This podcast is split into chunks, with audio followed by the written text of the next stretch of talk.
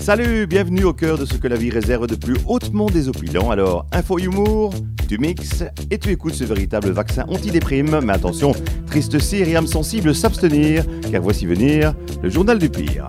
Et pour le coup, je vous parle du mec qui lit l'avenir dans l'acné. N'importe nawak. Sur la photo, Jérôme, oui c'est Jérôme, affiche un visage constellé de boutons à tel point qu'à sa place ouvrirait une mercerie.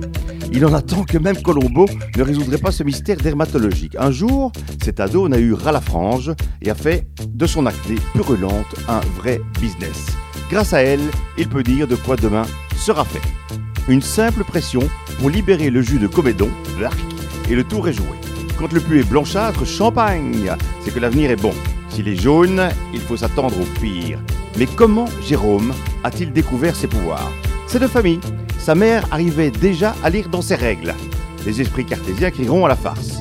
Et pourtant, le jour de son interview, mon assistante a demandé à Jérôme ce que lui réservait son avenir. En pressant sur un bouton mûr, mais bien mûr, hein, l'adolescent a fait sortir un liquide couleur caramel poire laissant présager le mauvais sort. Eh ben le puits n'a pas menti. À notre retour, mon assistante s'est fait renverser par une pelleteuse. Bon, en même temps, pas trop grave, elle était moche, mais enfin tout de même. Ah, dernier détail, c'est 100 euros la séance divinatoire. De quoi mettre du caviar dans les épinards. Voilà. Bon, c'est pas tout ça. J'ai rendez-vous chez ma dermato. No zapping, back to the music on Mix FM. Alain Zélis, dégage. Oh là là là là, marre de cette nana là. Hasta la vista, baby. Allez, zou. Je vous kiss. À plus, bye.